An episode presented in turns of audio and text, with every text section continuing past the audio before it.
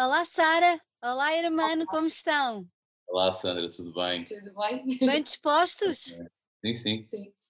Muito Obrigado. obrigada. Não, obrigada eu por terem aceito o nosso desafio, estarem aqui um bocadinho connosco. Ah, é muito bom ter-vos aqui. ah, gostamos sempre de descobrir novos valores. Vocês não são novos valores, são valores já mais do que cimentados, mas é sempre muito bom ah, falar do vosso trabalho e do, que, e do que de novo trazem ao universo das artes. Por isso, muito obrigada por terem aceito o nosso convite para estar aqui hoje. Foi com muito gosto também que aceitámos e agradecemos mesmo profundamente a oportunidade também de, de mostrarmos aqui um pouco daquilo que fazemos e de partilhar com as pessoas e contigo tudo o que fazemos. Fico Obrigado. muito contente. Olha, antes, antes de embarcarmos aí pela, pela banda, eu queria sempre, gosto sempre de fazer um, um, um bocadinho de historial de- das pessoas com quem eu estou a falar. Ah, vocês, além de músicos, são um casal, correto? Correto. Então agora eu vou ser muito curiosa. O que é que vos juntou? Foi a música? Eh, não. veio, isso veio, veio depois. Nós começámos primeiro a namorar e depois eh, ficámos juntos eh, na música, mas não foi a música que nos juntou. Então, Sim, a música, diz, diz, diz, diz. a música acaba por soli- solidificar ainda mais a nossa relação, porque temos este projeto em comum e é algo também que, que nos alimenta e que nos faz também ir solidificando cada vez mais, solidificando os objetivos e também visualizando coisas em conjunto e é algo que também nos alimenta, obviamente. É muito Exato. bom. Exatamente. A música sempre foi uma coisa que fez parte da vossa vida enquanto indivíduos eh, independentes, digamos assim. Sim, da, da minha parte, a música sempre foi algo que me preencheu e que me equilibrou durante, desde que me lembro de mim, tipo, sempre fez parte da minha vida. Eh, Não tenho efetivamente pais com grande, com grande influência em termos musicais, mas deixaram-me algumas coisas, eh, mas eh, a música faz parte de mim já há muito tempo mesmo. Principalmente a partir ali do início da adolescência, onde se torna, se torna efetivamente mais, mais presente e muito mais, muito mais companheira no sentido também de, de me aju- ajudar a ultrapassar algumas coisas, mas como Uhum. toda a gente. Olha, e quando, quando é que decidiste aprender um instrumento? Eu gosto sempre, há sempre aí uma, uma, uma fase que nós deixamos, no meu caso, não, que não percebo nada de tocar, mas por exemplo, eu vejo pelo meu filho, que é uma criança, é uma criança, já é um jovem, que sempre ouviu muita música e houve um dia que fez um clique e agarrou-se à guitarra e já não larga nem guitarra, nem baixo, nem piano, nem bateria, já não larga nada. E eu fico sempre curiosa para perceber como é que os músicos, não é? Já com alguma experiência, como é o teu caso, como é que de um momento para o outro dizes, não, agora eu quero passar de ouvinte a executante. Como é que aconteceu contigo? Um, foi, foi algo mesmo muito, muito natural e, e na altura até uh, quando iniciei esta aventura nas bandas uh, era vocalista apenas e todos os meus amigos tocavam guitarra, alguns deles iam tocando ao pé de mim e ia ficando aquela vontade também de aprender, mas sempre com aquele sentimento que era algo muito complexo e que provavelmente nem seria capaz de fazê-lo. Uh, no entanto, depois uh, ingressei numa, numa banda do Montijo, que já tinha tido outros vocalistas, e na altura surgiu a oportunidade pelo, pela, pelo baterista na altura da banda, que eram os Marbles, e convidou-me também a participar.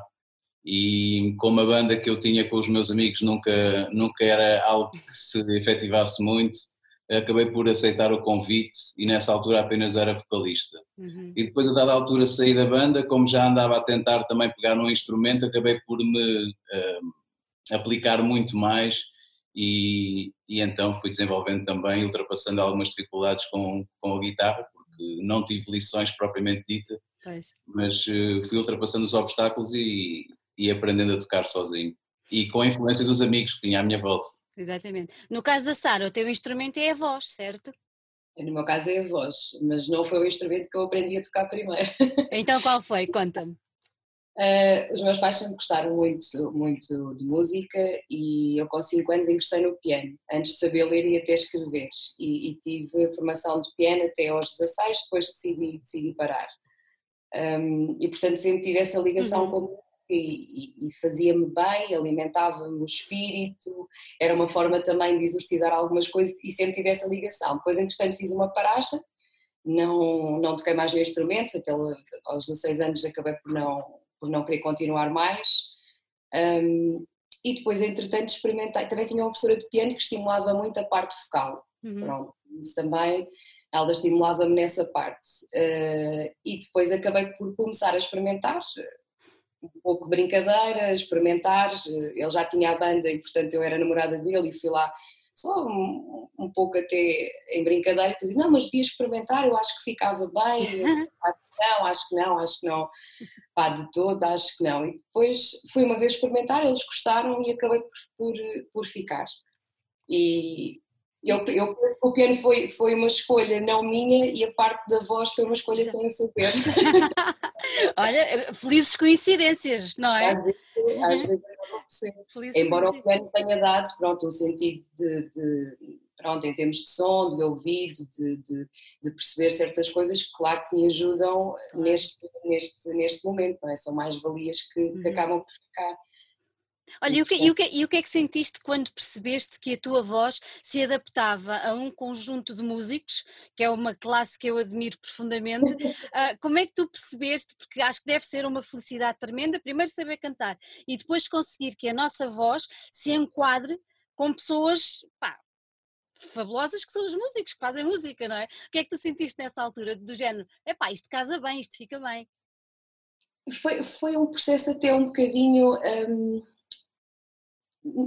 não pensei muito, aquilo saiu e fez sentido e, e, e, abriu uma porta em mim que eu desconhecia na questão de uh, como é que a voz pode colar aos instrumentos e acrescentar algo, não é? E aquilo torna-se tudo uma unidade, não é? Começamos a ser todos um e, e isso é extremamente interessante e, e é quase uma experiência assim diferente, não é? Não controlável e aquilo acaba por sair de uma forma até muito natural e quando isso acontece é, é, é, surpreendente e, e, é das coisas, das sensações mais fantásticas que há. Mas é quase como se nós não conseguíssemos controlar muito bem aquilo que, que eventualmente pode surgir. E, e, acho que nisso a música tem muito essa. Nós podemos estudar muito, podemos efetivamente treinar muito, mas depois aquilo muitas vezes que sai é a nossa união ao instrumento e aquilo que nós somos e comunicamos através do instrumento. E isso é, para mim é extraordinário. E eu acho que muito bem o mecanismo que está ali por trás de, não é, dessa, dessa sensação. Eu estava a falar com ele. Uma pessoa pode tocar, eh, pessoas diferentes podem tocar exatamente o mesmo som, com a mesma técnica, mas vai soar sempre diferente. É verdade. É, há é qualquer muito... coisa que soa diferente e nós é. não conseguimos explicar o porquê. É muito e das coisas mais, mais interessantes na música, acho que é realmente, realmente essa parte. É mesmo, é mesmo. Então, e agora, indo de encontro, de encontro à banda, aos Earth Drive, vou perguntar ao Hermano, não é? Uma vez que a, a, nossa Sara entrou um bocadinho depois, uh, como, é, como é que a banda surgiu? Vocês nasceram em 2007? Sim. Sim. Como, como, é, como é que surgiu? Conta-me tudo.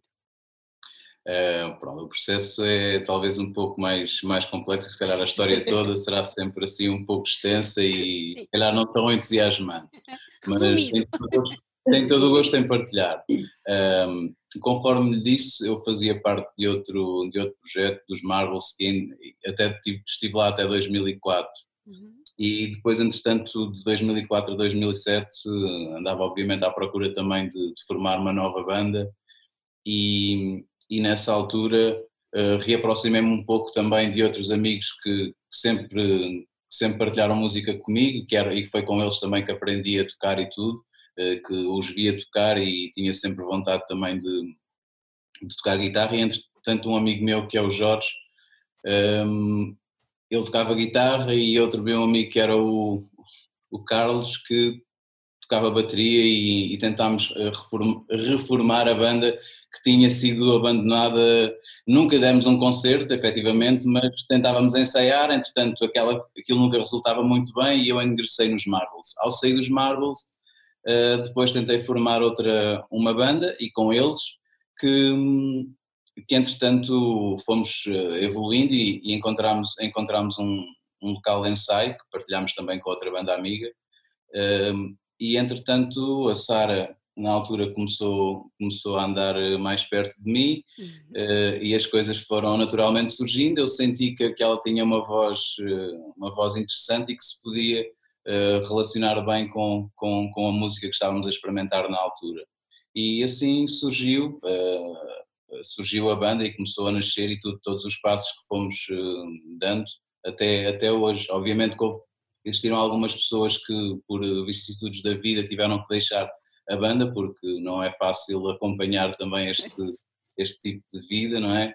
E com muita pena as pessoas foram tendo, foram abandonando, mas nós fomos mantendo a, a banda com, com objetivos e com vontade também de, de, progredir e evoluir enquanto pessoas também através da música e isso também fortaleceu a nossa motivação a chegarmos até aqui e estarmos a falar consigo, contigo hoje. uh, mas pronto, não, uh, foi mais ou menos assim. Tive, tinha uma banda de, infan, de, de, adolescência, aquilo nunca resultava muito bem. Entrei numa banda que levava as coisas um pouco mais a sério, saí dessa banda, voltei a esses amigos de, de adolescência que lá os convenci a, a tocar novamente. E, e, depois as coisas foram evoluindo até aí. E eles hoje, por acaso, infelizmente, também já não, infelizmente ou felizmente as coisas também são o que são. são. Uh, e, e, neste momento uh, os Earth Drive são constituídos por mim, pela Sara, pelo Luís e pelo Sebastião e estamos muito felizes juntos e, e queremos continuar a evoluir. Olha, e o nome? Quem é que teve a ideia do nome, Earth Drive? Uh, na altura, antes, antes da banda se começar assim a, a ser um pouco mais a dar um pouco mais de concertos, nós tínhamos outro, outro nome uh, com o qual não, não nos identificávamos. Pelo menos eu pessoalmente confesso que não me identificava assim tanto porque não, não transmitia a credibilidade que eu também queria, queria dar à banda. Eu associava à banda algo que, que me acompanhava tal como a minha própria identidade e, aquela, e aquele nome não era representativo disso. E então procurei algo que efetivamente me conectasse uh, à maior fonte de energia possível e, e que maior fonte de, de energia e motivação, e motivação poderá ser a nossa própria mãe, a nossa própria terra, não é? E nessa altura surgiu-me o nome e, e, apresentei à banda na altura e todos eles uh, sentiram que fazia muito sentido e, e, felizmente aceitaram e temos muito orgulho mesmo em que em poder ter este nome porque também nos dá muita força. Vocês, eu, eu, curiosamente, quando andei à procura, uh, achei, achei curioso que a vossa primeira apresentação não foi cá em Portugal, pois não? Uh, não. não. Vocês tiveram que ir para longe para se apresentar. Isso é que foi. Vocês foram para a Lituânia, não foi? Como é que isso aconteceu? Isso foi, isso foi, uma, foi uma oportunidade que surgiu, que surgiu através da, da Câmara Municipal, que na, na altura, eu creio que ainda continuam a fazer, que, que são através de um programa que é o Youth in Action. Que, que promove também o intercâmbio de jovens. Na altura eles tinham um programa de intercâmbio de jovens bandas. E nós, eh, foi mesmo na altura que nos estávamos a formar. E, e efetivamente o nome ainda até nem era este, ainda era outro, uh, mas a gênese da banda era esta, sem dúvida nenhuma, mas na altura uh, tivemos essa oportunidade que foi extraordinariamente enriquecedora porque tivemos, tivemos em contacto com músicos de, de todo o lado, não é? é? Desde, desde músicos dos Estados Unidos de, até alemães, polacos, russos, russos, toda a gente. Turcos. E eles achavam até estranho que a maior parte da banda não sabia mesmo música, só a Sara é que sabia mais ou menos música. Nós, e eles ficavam espantadíssimos como é que nós conseguíamos fazer qualquer coisa que até resultava, não é? Na altura ainda numa fase muito embrionária, é mas já, já tínhamos temas originais, mas eles ficavam estupefactos como é que era possível alguém que não sabia ler música cons conseguia fazer o que nós fazíamos. E foi uma oportunidade extraordinária que nos enriqueceu. Mas os, os, outros, os outros músicos dos outros países eram mais que Mais uma, uma, uma onda mais clássica? Eh, era mais pop rock, sinceramente. Ah. Dentro, do nosso, dentro do nosso género não, não havia assim muita gente com, com com, algo, com algum tema assim mais alternativo ou, ou, ou metal ou rock, não uhum. havia assim tanta coisa, era tudo mais pop rock ligeiro. Uhum. Faço ideia, deve ter sido uma surpresa grande lá. que é ótimo, é bom, é ótimo. Olha, hoje em dia, se eu vos pedisse para caracterizar o vosso som, como é que o fariam? Isso é sempre uma pergunta. Eu acho, é, é uma pergunta sempre muito interessante, porque eu acredito, eu acredito muito na, na categorização, até porque nós sem, sem categorização ou catálogos, às vezes, catálogos é, algum Sim.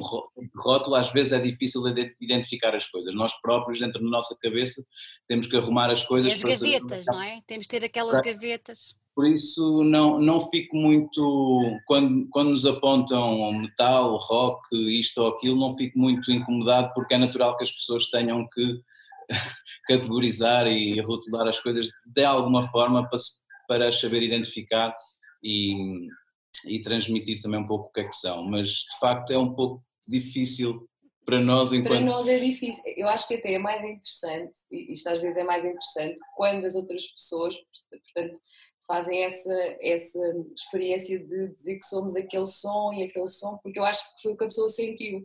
Isso depois torna-se muito interessante. E, portanto, já, já, já temos várias categorias, não é? De, de, várias coisas e, e, acaba por ser esse processo interessante, porque eu acho que isso também é o, o que a pessoa sentiu quando ouviu. O que é que lhe reportou, ou fez-lhe lembrar mais aquele género, ou mais aquele género. Para nós, às vezes, é um pouco difícil eh, mas é uma pergunta que nos faz sempre refletir realmente eh, dentro mais ou menos do que é, do, do espectro em que, em que se está, mas é difícil às vezes nós dizemos que é isto de chapado uhum. ou é isto de uhum. chapado torna-se torna uhum. difícil. Eu no, outro dia fala, eu no outro dia falava com um músico aqui bem mais jovem do que vocês e com menos experiência e em que às tantas eu dizia-lhe que era quase como apresentar um quadro de uma pintura abstrata e que deixávamos à consideração de quem estivesse a ver a interpretação do próprio quadro. Aqui não será abstrato, obviamente, é uma obra composta e feita e com alguma intenção, mas que deixamos ao público, ao ouvinte neste caso, a total liberdade para. E acaba por ser isso mais enriquecedor, não acham? Acaba por Sim. ser até para vocês. Eu, eu acho quase isso fundamental, porque eu acho que a partir do momento em que, em que em que nós fazemos alguma coisa, não é? depois acaba por ser uma entrega, não é? Nós vamos uhum. fazer uma entrega a quem vai ouvir e aquilo que a pessoa vai sentir, eh, aquilo que a pessoa vai, eh, vai conseguir absorver daquela música, os sentimentos que vai ter, os pensamentos, aquela música vai fazê-la viajar para outra época em que viveu ou para outros sítios. Isso acho que é das coisas mais extraordinárias das artes em geral e neste caso da música acho que é, é é das melhores coisas que, que, que os músicos podem ter, é nunca saberes efetivamente o impacto uh, genuíno que a música teve nas pessoas. Sabemos às vezes quando realmente alguém nos, no concerto nos vem dizer olha, senti isto ou senti aquilo, mas na intimidade nunca vamos saber realmente. E portanto também é de uma enorme responsabilidade, não é? Queremos fazer um bom trabalho o mais autêntico possível, porque também é uma responsabilidade enorme, nós estamos a passar uma mensagem e estamos a permitir à pessoa uhum. poder fazer essa viagem interior. E, portanto, há, tem que ser uma coisa sempre com muita responsabilidade, porque é, é, é quase um privilégio. Eu sinto uma privilegiada de poder fazer isto e, e por isso sinto essa responsabilidade, porque realmente eu vou entregar uma coisa às uhum. pessoas para elas também poderem sentir, não é? Pode ter um efeito catártico, um efeito de não gostar, um efeito de, de felicidade ou não, e eu acho que as artes no geral é, é uma linguagem não verbal, mas que diz uhum. tanta coisa e que nos faz sentir tanta coisa. É uma linguagem universal, não é? Sim, tipo, acaba por ser. A expressão dos sentimentos que, que, genuínos quando, quando se sentem através de um espetáculo, através da arte, nós há qualquer coisa que nós sentimos e que, que nos conecta, não é? Tipo, e é, e é, e é fantástico a arte ser assim e, ter, e termos esse privilégio de nos expressarmos através da arte é algo mesmo que não só nos eleva também a responsabilidade, não é que uh, a responsabilidade uns com os outros e, e, com, os, com, os nossos, com os nossos eh, fãs, não é? que as pessoas que, vêm, que ouvem os nossos, que, vêm, que vão aos nossos concertos, que estão ali de pé, que pagaram um bilhete para estar e para se conectarem connosco, temos essa, essa responsabilidade também de, eh, de, de lhes entregar algo que seja pelo menos o mais autêntico possível, não é? Tipo, se, eh, e isso é um privilégio e uma responsabilidade.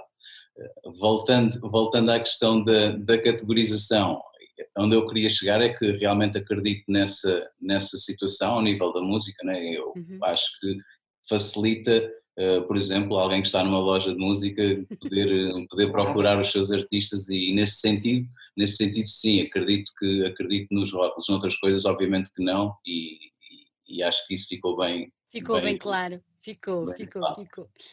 Um, e nesse, respondendo diretamente um pouco à, à, tua pergunta, se calhar não me importava nada e, e, era, e era algo que me orgulhava de encontrar a nossa, a nossa banda numa, numa prateleira de metal alternativo, se calhar, tipo era de rock alternativo, de, de sei lá, de. Ao lado dos Radiohead? Ao lado dos Radiohead? Possível. Os Radiohead não são, não, são alternativos, não são, não são bem, não são metal, mas, sei, mas sim, claro mas eh, não, não, era, não era algo que, que ficasse mal se, se nos encontrassem numa, numa secção de metal alternativo, por exemplo, só para simplificar, para claro, não, claro, não claro. ir por outros subgéneros, porque isto depois dos géneros é algo que, que, nos leva a muita discussão e assim para que toda a gente possa entender um pouco mais facilmente, uhum. se calhar dentro dessa categoria, rock alternativo, metal alternativo, se calhar, uhum acho que seria mais. Eh, Olha, eu brincava contigo agora por, por causa dos Radiohead, até porque estás com uma, com uma t-shirt da banda, uh, e brincava um pouco com isso, mas é ele uma das tuas influências, o Tom York?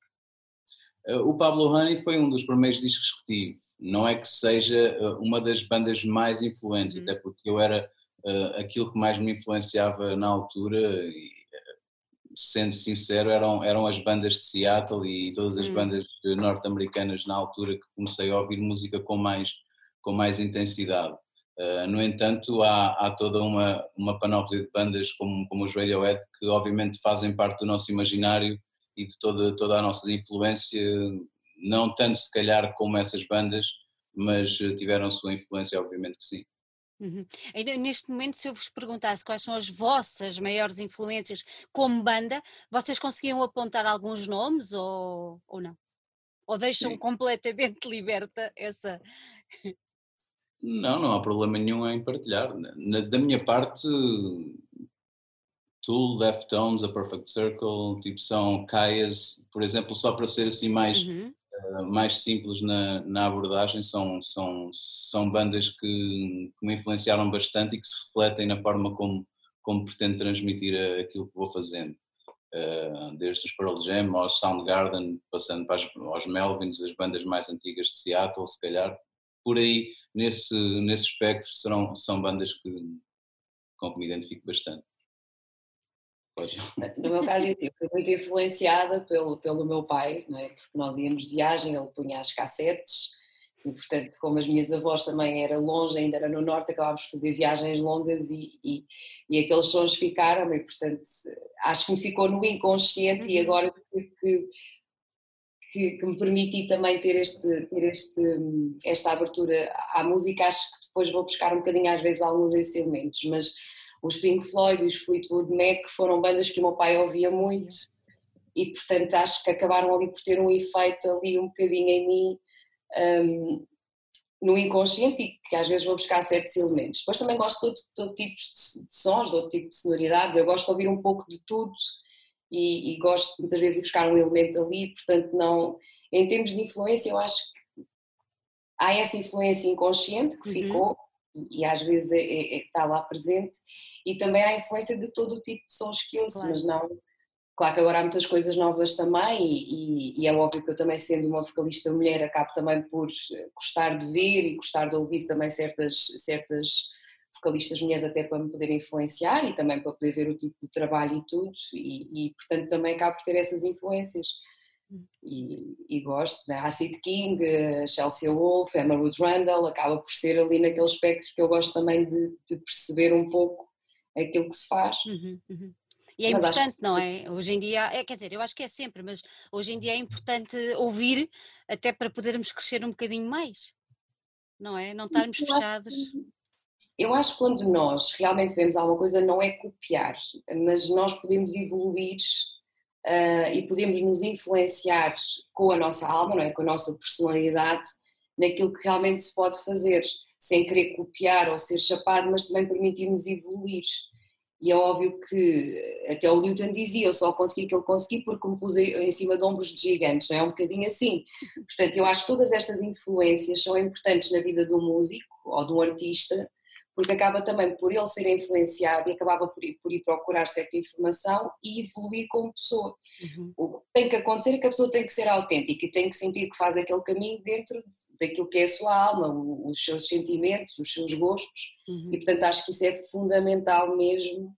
Um, ver, ouvir, eh, saber o que é que essas pessoas falam, não é? Para nos podermos também influenciar, uhum. porque acabamos por ser todos um, portanto, e acabamos todos uhum. por influenciar uns aos outros. Exatamente. Portanto, é, é importante.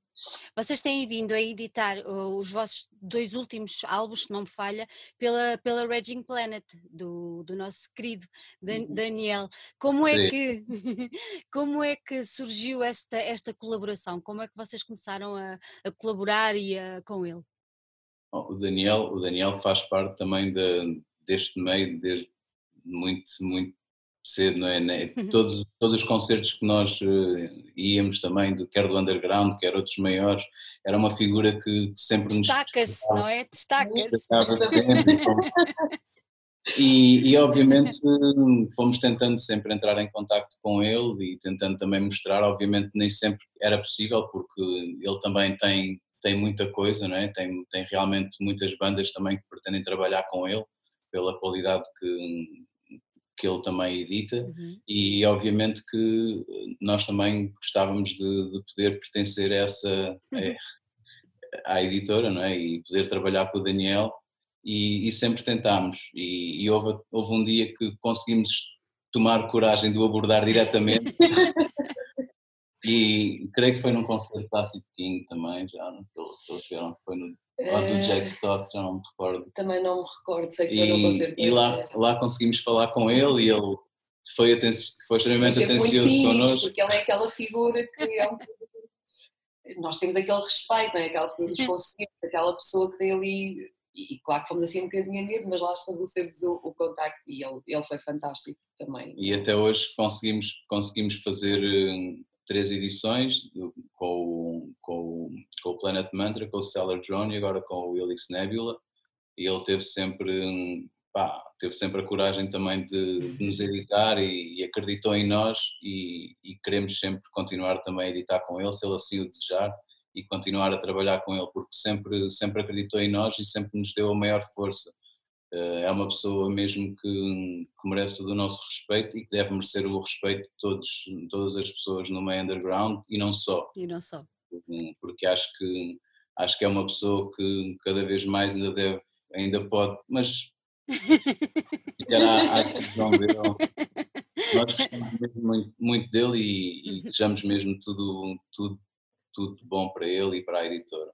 Não, é muito bom, é, é, é, é, muito bom, é, é, muito bom ver quando, quando, quando, e o Daniel é realmente essa pessoa tão especial e, e, é, e é bom ver que ele quando puxa, não é?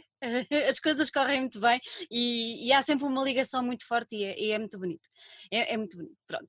Vocês acabaste de falar no Stella Drone, que foi o vosso álbum antes, foi o vosso segundo? Não, primeiro álbum. O, Stellar Drone foi o primeiro álbum. Primeiro o, álbum. O Planet Mantra foi, era um EP. Um EP, de... exatamente, exatamente. Vocês com o Stellar ganharam um prémio de álbum de metal alternativo, que eu achei o máximo quando, quando, li, quando li, através da World of Metal. Uh, deve ter sido uma sensação muito boa, não? Sim, obviamente, todo, todo, todos, estes, todos estes, estes pedaços não é, de reconhecimento que, que vamos tendo o privilégio de ter são obviamente um motivo de grande orgulho. No entanto, acredita que também nos eleva às, às vezes a responsabilidade e ainda ficamos um pouco mais nervosos por dentro. Vezes, isto, é, isto é uma cena excelente, não é falsa modéstia, mas é assim realmente que nós, nós o sentimos, porque uh, é alguém que está a escrever sobre ti, é alguém que, que, está, que está a acreditar no teu trabalho uhum. e que, e que o uh, permeia dessa forma, não é? E, e, e tu também queres continuar a trabalhar para que possas devolver a essa pessoa também mais, mais emoções uh, conforme aquelas que ela sentiu ao ouvir o álbum e, possivelmente até ultrapassou obstáculos da sua Exatamente. vida através daquele, daquele, da, da, audição daquela música. Portanto, é, é, um, é uma gratidão enorme, é um privilégio e é uma responsabilidade que nos deixa sempre assim sim, também sim. um pouco ansiosos, confesso, mas uh, é, faz parte e é, e é, maravilhoso, não há hum. dúvida nenhuma. Foi, foi, foi, com, foi com, essa ansiedade que, que voltaram a, a, compor para editar este último disco que saiu há, há, muito pouco tempo? Foi com essa, com essa ansiedade, com esse, esse sentido de maior responsabilidade? Sentiram isso? e além de uma enorme felicidade, quase de certeza por voltar a editar, não é isso? Não, nem se põe em causa, mas sentiram esse, esse, esse nervoso miudinho? Podes eu, eu já falei. Não, eu, acho, eu acho que hum, queríamos fazer um álbum também mais, queríamos evoluir, como é óbvio, uhum. não é? Queríamos uhum. corresponder também àquilo, à evolução daquilo que tinha sido o Stella Drone. E é óbvio que esse sentimento está lá sempre, não é? Desse sentido de responsabilidade e queremos mesmo corresponder. Mas acho que eh, no início é bom haver esse sentido, mas depois quando vamos para o processo de criação temos que nos libertar completamente disso. E ali sermos uh, para mim, para mim, o processo de criação é muito introspectivo, é muito, eu volto muito para dentro de mim própria, dos meus uhum. sentimentos, dos meus demónios, daquilo realmente que está muito enraizado no meu inconsciente e tento trazer para fora. Às vezes consigo, outras vezes não consigo, pronto, mas realmente eu tento fazer esse processo. Eu acho que se fizer isso, é como se eu me despisse completamente de qualquer camada ou das camadas que nós muitas vezes temos e ali tem que ser uma pessoa completamente despida disso no processo de criação, porque é a única maneira que faz sentido para mim. E portanto eu tento esquecer um bocadinho esse sentido da responsabilidade e, e, e, e, vir mais para o processo, eh, para o processo criativo. Uhum.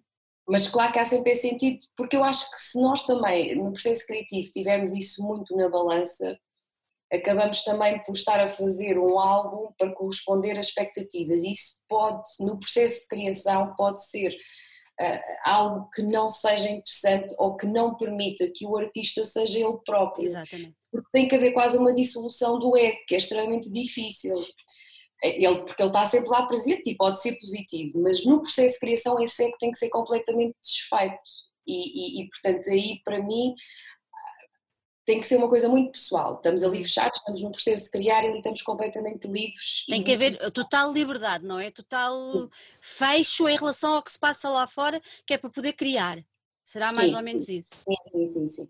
Depois, isto, isto por mim. Depois é óbvio que nós gostamos sempre de, de, de há sempre o ego que está sempre presente e acaba por, uhum. por haver esse processo, mas é mais num sentido de responsabilidade. Uhum. Mas, por exemplo, no meu caso também houve uma evolução que foi quando acabámos o, o, o álbum e o processo todo, estava feita ali a, a, a, minha missão ou a minha parte. Eu só tinha que entregar aquilo. E, portanto, a partir do momento em que eu entrego, eu já não tenho nada a ver com aquilo no sentido do que é que as outras pessoas vão fazer com aquilo. E, portanto, já não é a minha responsabilidade.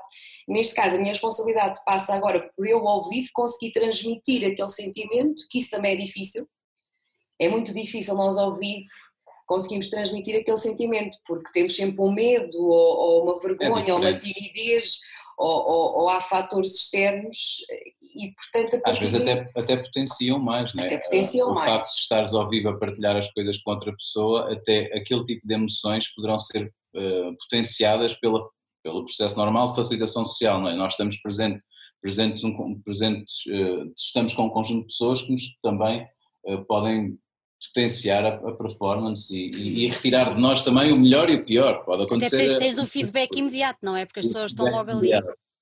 Mas eu fiz uma aprendizagem interessante porque quando eu me preocupava muito nos concertos, uhum. e a preocupação aqui é se vou desafinar, eu não conseguia ligar mais pessoas porque havia esse bloqueio. E portanto, nem sempre é fácil, eu nem sempre consigo fazer isso, mas tento sempre fazer a dissolução ali do ego quando estou uhum. num concerto, porque aquilo que é importante é eu tenho que me ligar às pessoas, eu tenho que me ligar a estas pessoas, tenho que sentir a energia e elas a minha. Portanto, isto é quase uma comunhão Exatamente. estamos aqui a fazer, e portanto a banda e o público são um só e aquilo deixa de ser. Eh, e isso é extremamente difícil ainda de conseguir. Eu acho que ainda estou a tentar conseguir fazer esse processo consegui já duas ou três vezes ter ali um, um livezinho desse sentimento e é uma coisa avassaladora, porque aquilo que eu senti foi a energia era tão é. grande, tão grande que quase que estava fora de mim. E aí, uhum. Isso é extraordinário, isso é uma coisa extraordinária. Não sei como é que se consegue muito bem ainda fazer, não é? Estou também a aprender, mas quando se consegue é das coisas mais maravilhosas, é como se eu sentisse todas as pessoas na sala. Isso é que é o processo mágico de ir a um concerto, não é? A, a, a, energia Sim. que se cria, hum, a interação e a, e tu consegues realmente ser um com, com, o teu, com as pessoas também fazem parte da tua banda, porque os nossos ouvintes também fazem, acabam por fazer parte um pouco da banda, não é? Porque as pessoas se tornam, aquela energia torna-se toda num, torna toda e, às, e às vezes são pequenos sinais. Nós estávamos a dar um concerto, eu estava extremamente nervosa e ainda não tinha conseguido dissociar totalmente. Estava uma grávida sentada no nosso concerto e eu, eu quando conto isto até me arrepio. E eu cantei e olhei para ela e de repente ela põe a mão na barriga porque o bebê deu um kick. ela faz mesmo aquele gesto de. E eu pensei, foi que está ali uma alma ainda por nascer e já está a sentir isso. Portanto, eu tenho que dar, eu tenho que me dissociar de tudo, dos meus medos e dos meus receios e dar o melhor aqui que posso, porque isto é extraordinário. E, e, e quando isso acontece é, é, muito bom, mas nem sempre é fácil, porque é óbvio que são processos também de crescimento, ainda bem, temos uma vida toda após conseguir, também não somos logo assim iluminados, não tinha piada Mas ainda, ainda quanto, ao, quanto ao processo de, de, de criação do álbum, ao processo de escrita também, uh, quanto a mim, eu não, eu não senti propriamente, uh, obviamente queria uh, corresponder com um bom trabalho, porque assim era também a minha própria exigência perante aquilo que gostaria de fazer, mas não no sentido de sentir algum tipo de pressão, ok, este tem que ser tão bom como o outro. Não, era só uma questão de exigência interna e, e, e, de, e, de, respeito também, de querer apresentar uma coisa em, em condições e com qualidade. Mas era, mas, mas era um processo no qual, pelo menos eh, pessoalmente, me envolvi de corpo e alma, como se não houvesse nada mais importante para fazer do que aquilo, porque realmente era uma, era uma peça e era uma, um objetivo ou uma consequência de todos os nossos, todos os nossos atos anteriores que me estava a levar a um foco extraordinário. Eu pessoalmente eh, quase que entrei num transe, eh, desde o processo em que iniciámos o processo de composição até à gravação. Há, há momentos quase que eu nem me recordo como é que consegui fazer determinadas coisas. E depois com o Fernando as coisas foram tão fluidas, correram tão bem em termos de, de o Fernando foi, que foi o vosso produtor. Sim, sim, sim, sim. Ele teve, ele, gravámos as baterias lá no nosso estúdio e depois fomos para o estúdio dele também gravar guitarras e baixos e voz. Foi, foi delicioso também porque foi tudo assim muito, muito fluido e, e a forma como me empenhei desde o princípio ao fim e a forma como estava também a, a viver o processo de escrita foi como se não houvesse nada mais importante para fazer. Não uhum. pela questão da pressão, mas pela questão do, do prazer também Estava, e, da, e da autocura também que aquilo me proporcionava, não é? E do processo de equilíbrio e de necessidade de, de expressar emocionalmente alguma coisa. Uh, no outro dia estava a ter um insight com a Sara relativamente à, à, arte e à razão pela qual nós nos, nos expressamos desta forma, que tem a ver também muito com o conteúdo emocional de cada um, não é? Tipo, às vezes nós temos mesmo vontade e necessidade de nos. Não é porque queiramos gravar mais um álbum, não é porque queiramos uh, brilhar mais um bocadinho ou queremos fazer mais um concerto aqui ou ali, é mesmo uma necessidade intrínseca de que há um conteúdo emocional e artístico que tem que ser tem que expresso. E, e, então, pelo menos no meu caso pessoal, e acredito também que no caso da Sara e, e, do, e dos outros companheiros da banda, também tenham sentido um pouco essa, essa necessidade, não pela responsabilidade uh, só e pressão de ter que fazer mais um disco, uhum. porque não havia, o Daniel nunca nos, fez, nunca nos fez qualquer tipo de pressão nesse sentido, sempre nos deu total liberdade para, para criarmos aquilo que quiséssemos e, e, nesse sentido não havia qualquer pressão de, de ter que fazer era só algo interno nosso. Olha, voltando ao vosso processo criativo, como é que vocês, como é que vocês desenvolvem esse processo? Uh, és tu que escreves as letras? Ou, ou há uma comunhão total? A, a Sara escreve. Eu tenho, eu tenho, um processo um, um bocadinho. não, eu vou explicar, eu vou explicar. Um, normalmente é assim, eu não, eu tenho que sentir uma, uma conexão muito grande um, com a banda em si. Portanto, normalmente a banda, a banda começa a tocar, portanto estamos a iniciar uma música, uhum. pomos sempre a gravar, pronto, temos uh, tudo no nosso estúdio para, para, para já estar pronto para gravar e eu começo a fazer uma vocalização já com letra. porque eu fecho os olhos e, e, e, quase um processo meditativo é onde é que esta música me está a levar, para que parte de mim ou para que imagem. Pronto, e então começo realmente ali a, a, a, fazer uma, uma parte da letra, digamos assim, mas ainda, sem, saída, ainda sem letra. Ainda sem letra. Ainda sem letra, pois. Ainda sem letra. Como se eu estivesse a verbalizar aquilo que estou a ver, aquilo que estou a sentir. Uhum. Depois é gravado e eu depois tenho que descodificar, entre aspas, aquilo que estava a dizer naquele processo. Uh, claro que faz sentido porque são coisas que eu estou a visualizar e claro. estou a ver. É difícil para mim, uh, por exemplo, eles estarem a fazer música, eu vir para casa, estar a pôr os fones sem a presença deles e estar a escrever uma letra. Deixo de sentir a, a, a parte emocional e eu preciso mesmo muito disso. Claro que depois uh, são coisas que têm que ser corrigidas, são coisas que eu depois vou fazendo aos poucos, tenho uma, uma mesa e portanto vou lá escrevendo logo ali, mas tenho que estar na presença deles e, e nessa parte as letras surgem dessa maneira quase de uma forma inconsciente ou são, ou são parte do meu inconsciente que ali está presente e é engraçado quando eu vou, vou ler uh, aquilo que, que, realmente faz todo o sentido para mim, é impressionante, como se outra pessoa, como se eu fosse um canal e aquilo me tivesse passado aquela mensagem e, e, e fazendo sentido para mim, fazendo a, a, ressonância aqui dentro que tenho que fazer, uhum. se eu não sentir isso, eu não consigo. Eu, se não sentir uma ligação emocional muito forte com aquilo que estou a fazer ou com aquilo que estou a cantar, eh, eu não consigo. E aliás, a voz nem me sai, não me sai absolutamente nada de jeito, porque tem que ter esse lado.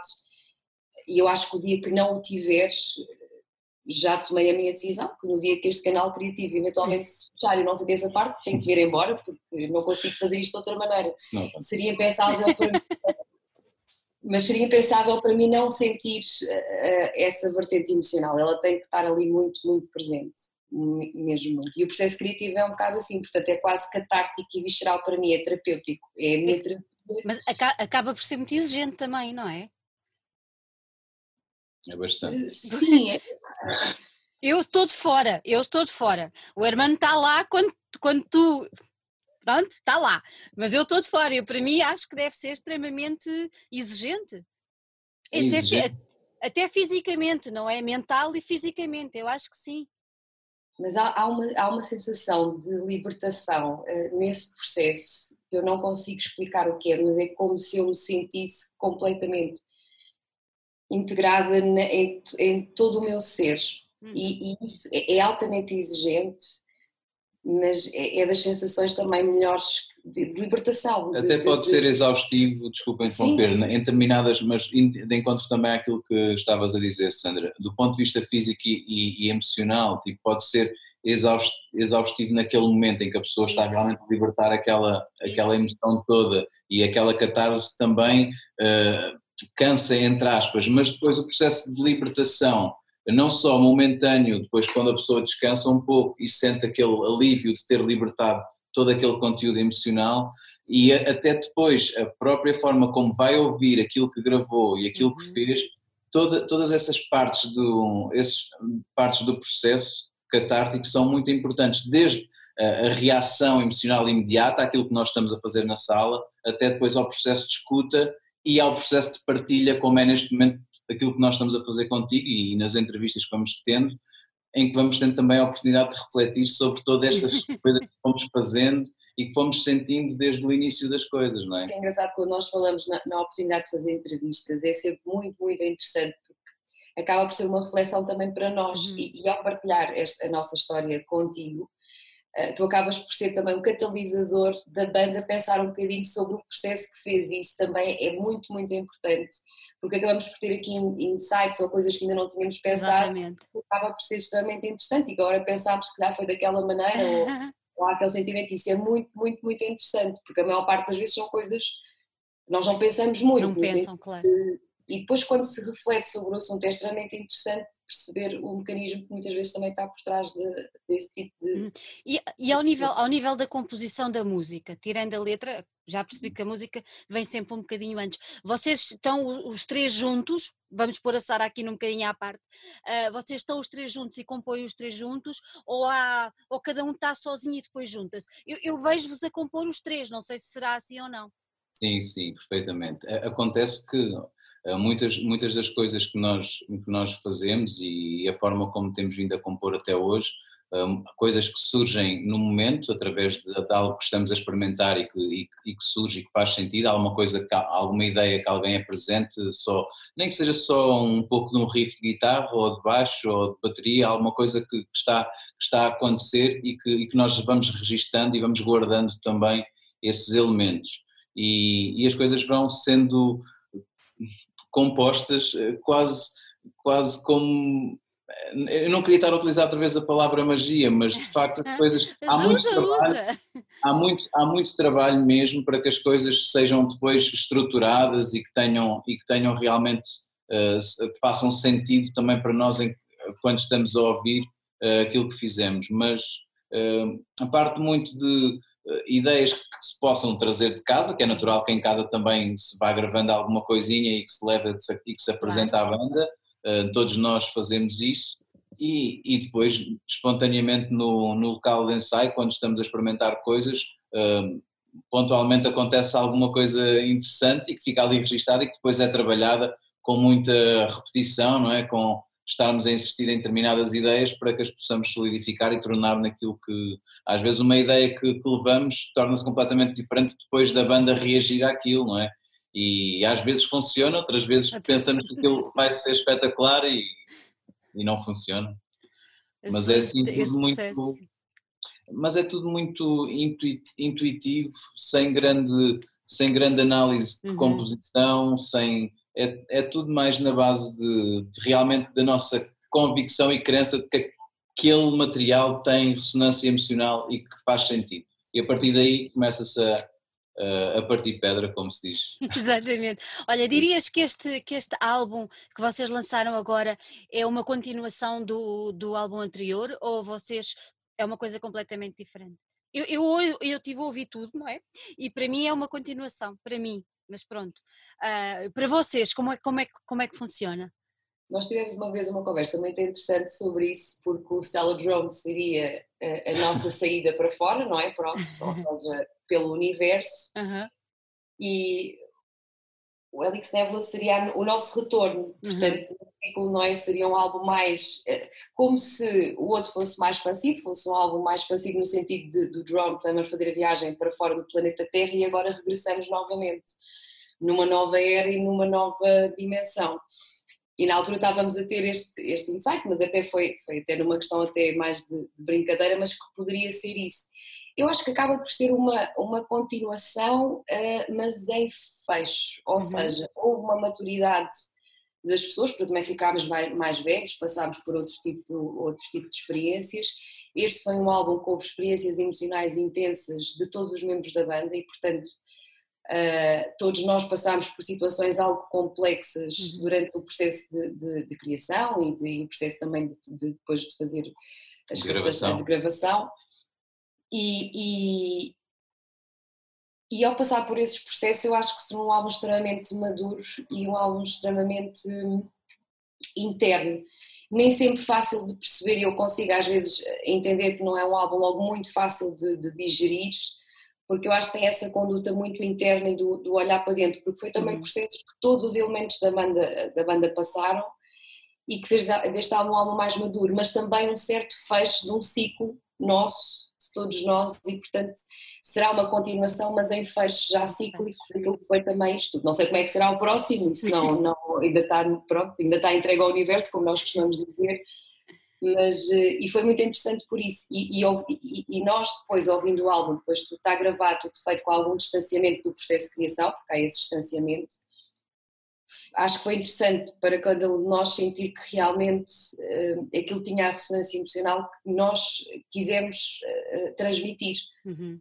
Quisemos? Quisemos, quisemos pronto, a ressonância emocional pode ser era, era o conteúdo que tínhamos, não é? É isso, o que veio, o que veio. A, a, a, ressonância emocional de uma música para mim pode, pode ser altamente triste e a pessoa estar a ouvir ser altamente alegre, isso também é interessante, a emoção que eu posso estar a passar pode não ser a mesma e acho que nesse sentido foi é uma continuação, mas também de um, de um fecho de um ciclo que também que foi importante para nós. Vocês foram ah, buscar. Vocês, diz, diz, diz, diz, diz.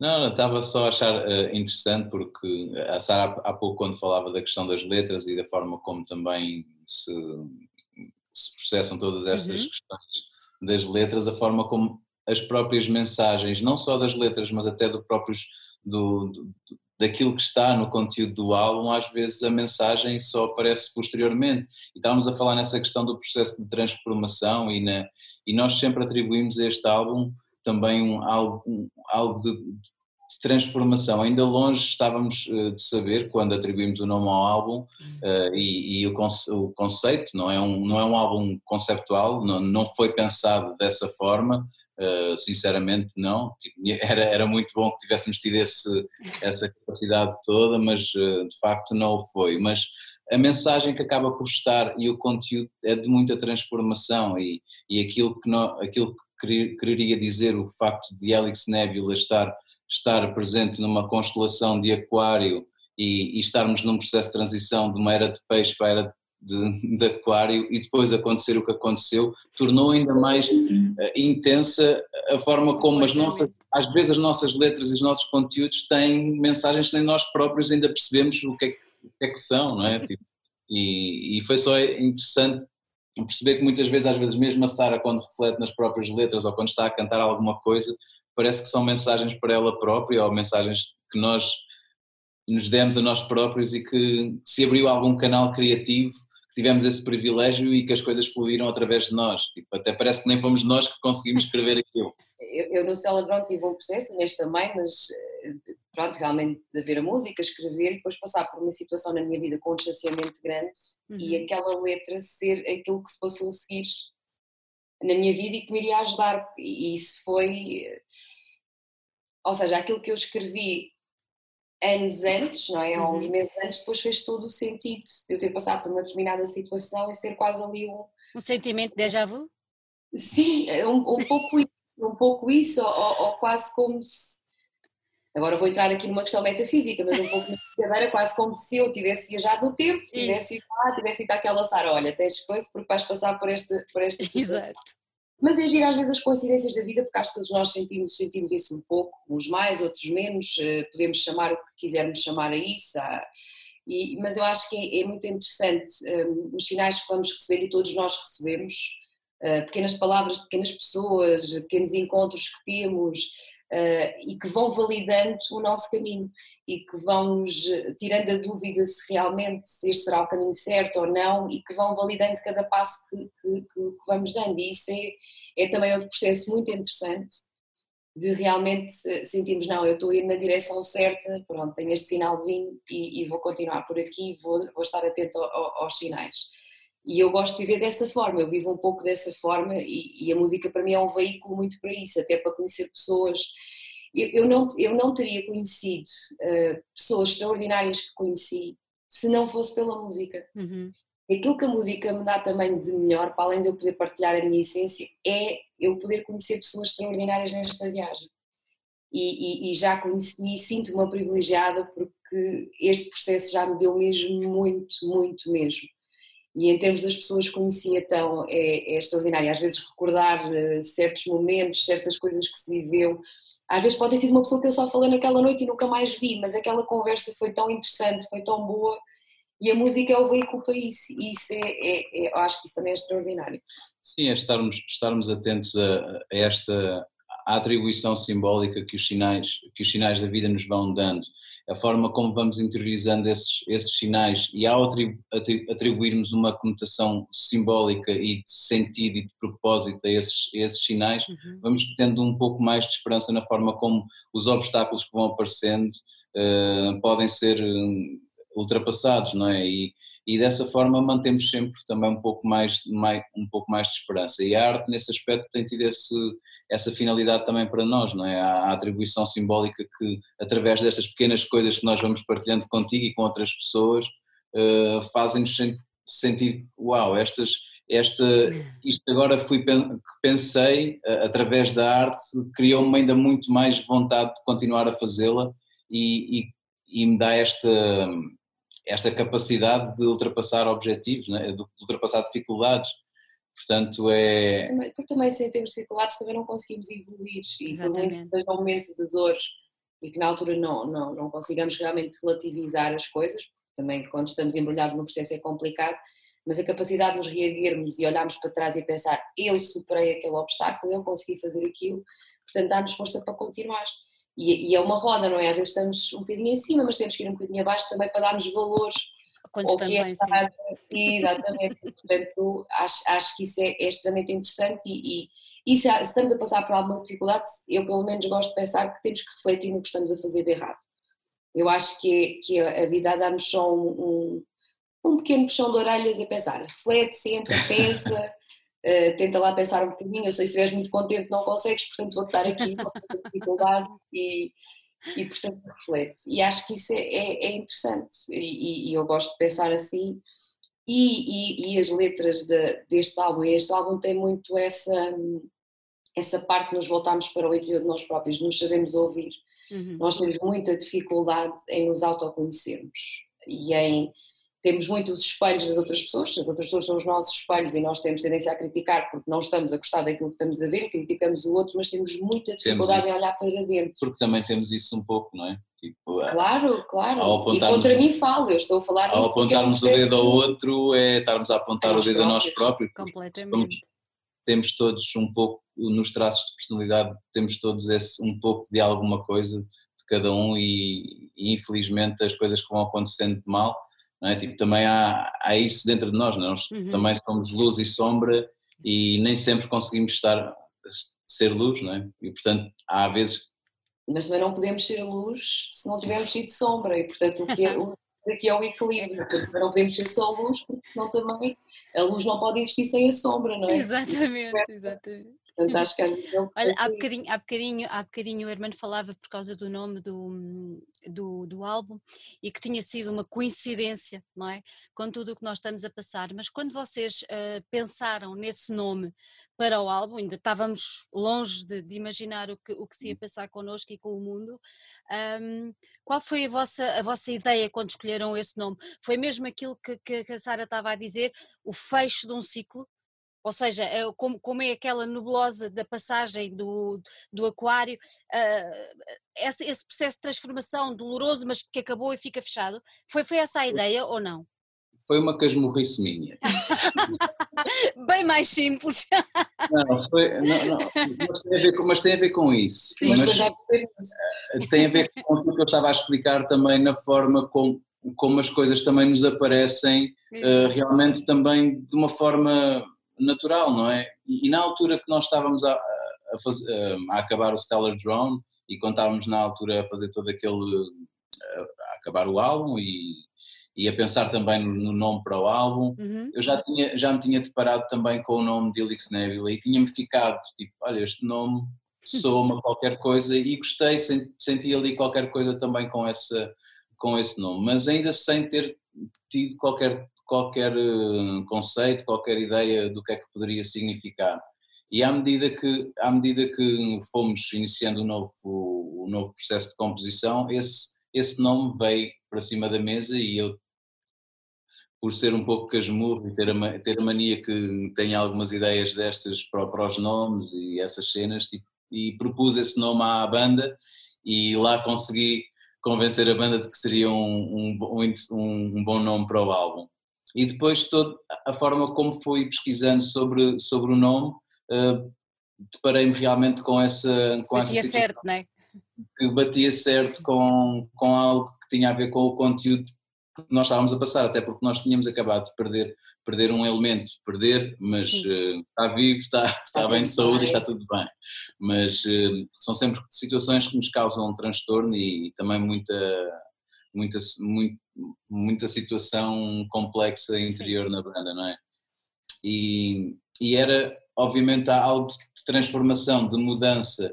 E, e depois, ao pesquisar pelo, um, pelo conteúdo de Alex Nebel e pela sua localização e perceber que realmente tinha essa, essa simbologia de, de poder ser uma nova, uma nova era, não é? Tipo uma, uma transição e uma mudança, ainda, ainda me deu um, um, uma vontade maior de que esse fosse, fosse o nome e eles concordaram e, e aceitaram e fiquei-lhes muito gratos por, fiquei muito grato por isso. E depois acabou por fazer sentido. E fez agora. ainda mais sentido agora depois. É verdade. de perceber que esta situação ocorreu, não é?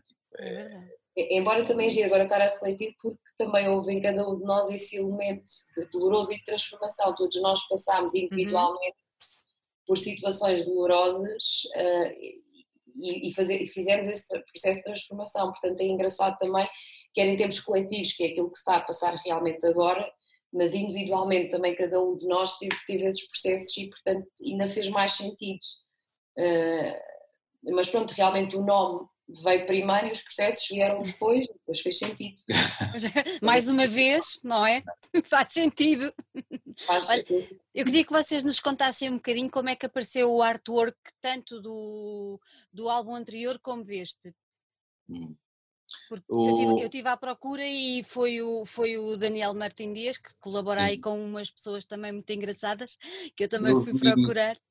Eu costumo ver aquelas, uh, os posts do Daniel acerca da, de, da através da Artside e houve um dia que ele, que ele fez o post do, do Daniel Martin Dias e eu fui ver, achei extremamente interessante e também tinha percebido que ele já tinha trabalhado com bandas, uh, desde os Calexico aos POD, etc.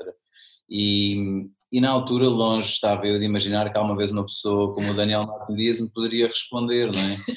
Eh, mas eu já tinha feito a demo e tudo e, e enviei-lhe uh, naquele, naquela, com aquela vontade de poder uh, ter aquele artwork. E ele respondeu muito simpaticamente que, que, sim, que colaborava. Obviamente fizemos as nossas, uh, tratámos das, das nossas, de, dos nossos assuntos, mas foi uma, foi uma colaboração que, que ficou muito, foi muito normal. Longe estava eu de pensar que ele poderia efetivamente responder, mas uh, e desta vez voltei-lhe outra vez a contactar e acertámos as coisas e ele uh, também nos cedeu este artwork. Uhum. E, uma coisa muito engraçada que eu li so, sobre este artwork é que tu incluíram uma fotografia da NASA, não foi?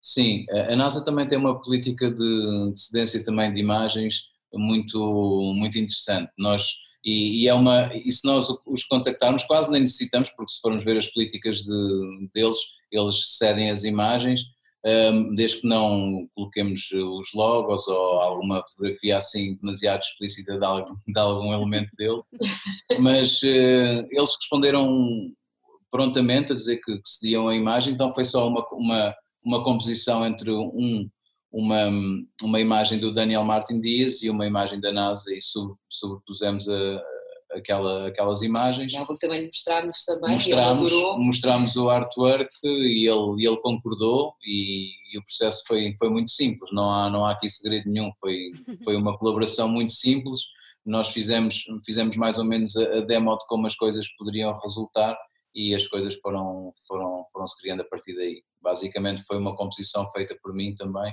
nesse aspecto, em termos da colocação de todos dos nomes, do, nos, no, em determinados sítios, do logotipo, eh, dos nomes das músicas, etc. Também fiz todo esse trabalho com muito gosto e, e resultou e, e eu fiquei extremamente feliz e a banda também.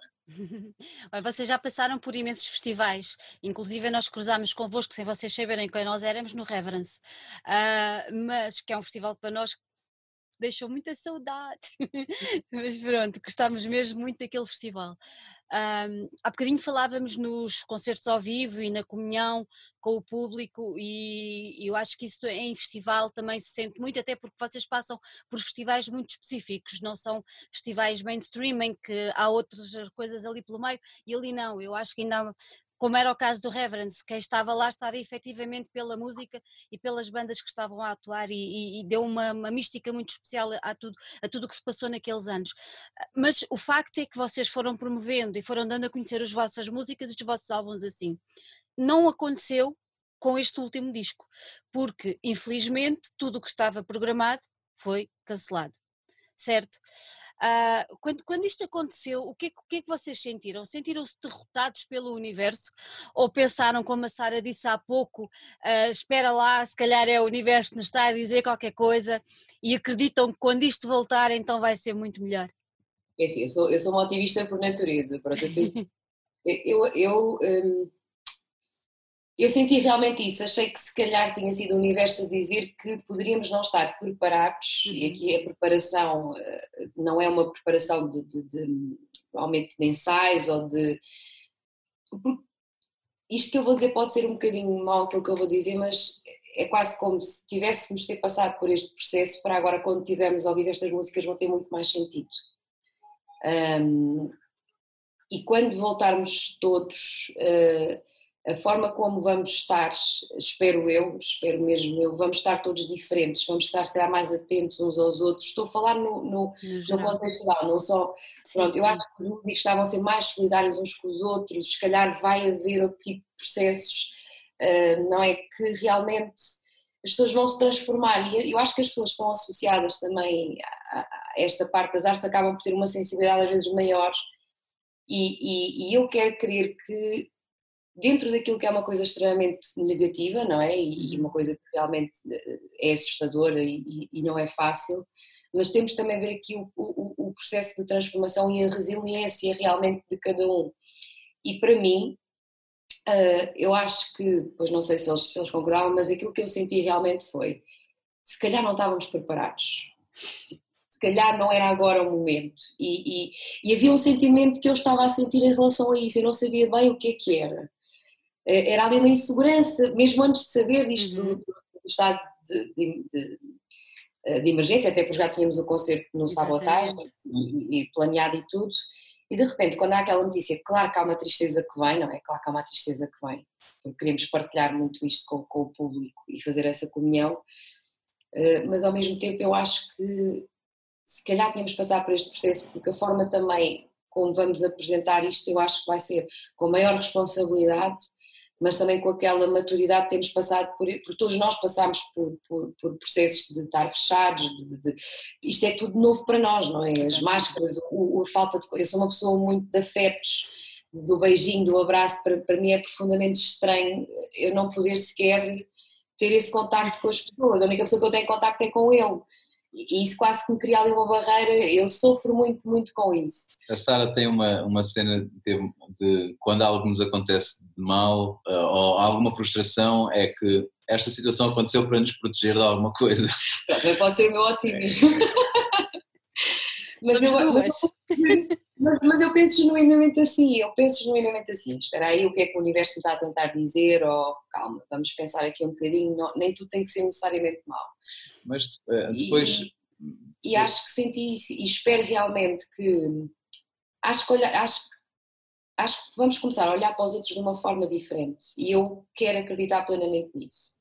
Dizer, algumas pessoas não vão mudar, eu já vi certas coisas que pois. se calhar eram de uma determinada maneira, estão piores ainda, pronto, saíram da casa, não, saíram. Estão a ter o seu tempo também. Saíram. Não, vão sair, vão ser elas próprias, eu, eu acho isso, acho isso bom. Mas realmente acho que aquilo que a vida nos está a pedir é uma certa profundidade, é, é, é, é, uma certa autenticidade com os outros, é deixarmos cair as máscaras literalmente, porque uhum. agora temos que andar máscara forçado. Quer dizer, tínhamos máscaras a vida toda e agora temos que usar. E isto é quase, agora estou a ter um insight, não é? Porque realmente é deixar cair a máscara, porque agora temos que usar fisicamente, não é metafórico, temos que usar fisicamente. E acho que é isso que nos está a ser transmitido. E acho que a arte vai ter um papel fundamental uh, fundamental. Acho que um povo sem arte, sem cultura, uh, não consegue evoluir. E o Hitler fez isso. O Hitler quis tirar a cultura e quis tirar tudo porque ele sabia que as pessoas iriam ser facilmente manipuladas. Retiram-nos a identidade. E numa era que a informação é tão negativa, porque os telejornais é tudo tão negativo, é tudo tão denso, uh, as pessoas estão vidradas no negativo. Eu acho que a arte vai ter um papel fundamental e nós temos essa responsabilidade de realmente um, pôr as coisas a outro nível. Mas é uma grande responsabilidade mesmo. E eu espero que todos, todos os meus colegas eh, músicos, artistas, eh, pá, que a gente se possa também unir todos para tentar também fazer evoluir a humanidade, porque acho que isso foi, é uma coisa que nos foi, nós temos este dom entre aspas, porque temos a responsabilidade, este dom é uma responsabilidade. Completamente. E neste, nisto estamos a passar, acho que é a responsabilidade também fazermos a humanidade evoluir um pouco e nós evoluímos com ela. E portanto acho que ainda tinha, este álbum tinha que passar por isso. E agora já percebi um bocadinho então. Não, não, partilhaste, partilhaste, partilhaste, partilhaste algo muito importante que, que tem a ver com, com a autenticidade com que, com que os artistas cada vez mais eh, se devem expressar, não é? E, e mesmo mesmo o, o, público também, eu acho que também está mais sensível àquilo que é autêntico, àquilo Isso. que realmente, realmente têm algo que lhes possa ser benéfico do que outras coisas que se calhar que são mais eu não vou conotar porque também não me compete não estar, estar a julgar isso porque cada um sabe o que faz e não, não, não, não posso estar a julgar isso. Nós fazemos-lo desta forma e não sabemos, não o sabemos fazer de outra forma. Eh, quanto à frustração, eh, foi de facto uma, uma frustração enorme na altura não podermos partilhar aquilo que tínhamos preparado com as pessoas, porque eh, foi, foi um trabalho muito grande de todos, não é? Foram sacrifícios que foram feitos, foi desde, desde a editora à, à, banda poder ter as coisas prontas naquela altura, termos, termos todo o trabalho com os promotores também agendados, não é? havia essas responsabilidades todas com as bandas com as quais íamos tocar, haver toda essa situação uh, na qual estávamos envolvidos que nos causou também um transtorno, mesmo na forma como iríamos claro. resolver as coisas, e era sempre uma frustração não poder partilhar aquilo para o qual tínhamos trabalhado e preparado. Uh, no entanto, como a Sara diz, poderá ter sido também algo necessário no sentido de ainda poder devolver às pessoas alguma coisa com maior, com maior intensidade, talvez acreditando nós outra vez naquelas coisas mais, uh, mais místicas, não é? Uh, talvez as, estes, estas canções, que acreditamos que elas são canções, tenham, também tenham algo que se transformar e nós próprios para estarmos preparados no sentido de uh, podermos estar juntos com as pessoas e transmitir realmente uma coisa que seja, seja transformadora a, outra, a outro nível. Por termos todos passado por este por por isto, e vamos perceber se calhar, e quem se envolver connosco agora, se calhar se for ouvir o álbum depois desta conversa, uh, todos estes elementos, ao ler as letras da Sara, eh, talvez eh, depois na própria forma como estarão connosco eh, e fazendo parte da banda, não é? Que vocês acabam por estar a fazer parte da banda também, já tornam aquele momento mais, mais, mais elevado. Não, não, quer, não é mais elevado ser superior, mas ter algo mais. Mas também já está a criar uma expectativa qualquer. Não, eu, eu, só, eu só acho uma coisa, eu acho que vai haver uma arte há uma arte pré-Covid e há uma arte pós-Covid. Eu acho, eu acho que vai haver essa, essa situação e nós vamos assistir isso, pode não ser no momento. No imediato, não é? Música, eh, os livros, a pintura vai evoluir de outra forma e, e, e as bandas que foram criadas a seguir tiveram esta influência toda deste, deste mundo eh, pré-apocalíptico, entre aspas, não é? Pronto, acho que a arte vai evoluir de uma forma e eu gostava muito de tentar perceber como é que será, como é que será essa nova arte, porque eu acho que vai, vai, eu acho que aquilo que vai evoluir mais até foi aquilo que ficou para trás neste momento, pelas razões que uhum. todos sabemos que é a arte, e acho que ela vai se tentar reinventar e evoluir de uma forma que eu acho que os próprios artistas não vão ter muito controle, portanto acho que ela vai ganhar uma, uma vida própria e, e, tenho a certeza absoluta que a música vai evoluir de uma determinada forma, uh, a própria moda, que também às vezes a moda também tem aqui uma questão de arte às vezes, um, as próprias letras, se calhar o próprio som pode se tornar, e não sei como é que será, mas eu, eu acho, que havia, que aquele, havia aquele clichê que diziam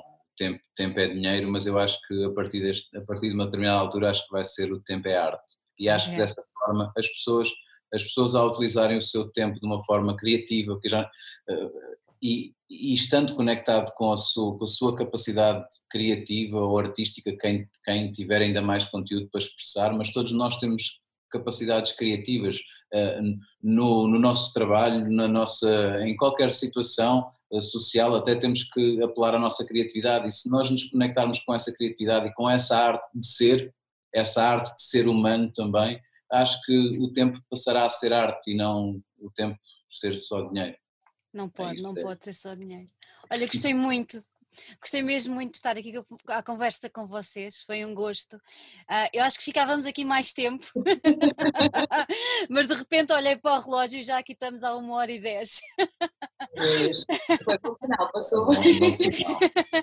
Por isso, mas fica prometido uma próxima conversa, mas aí há de ser depois de vos ver ao vivo, uh, com este álbum. Está bem?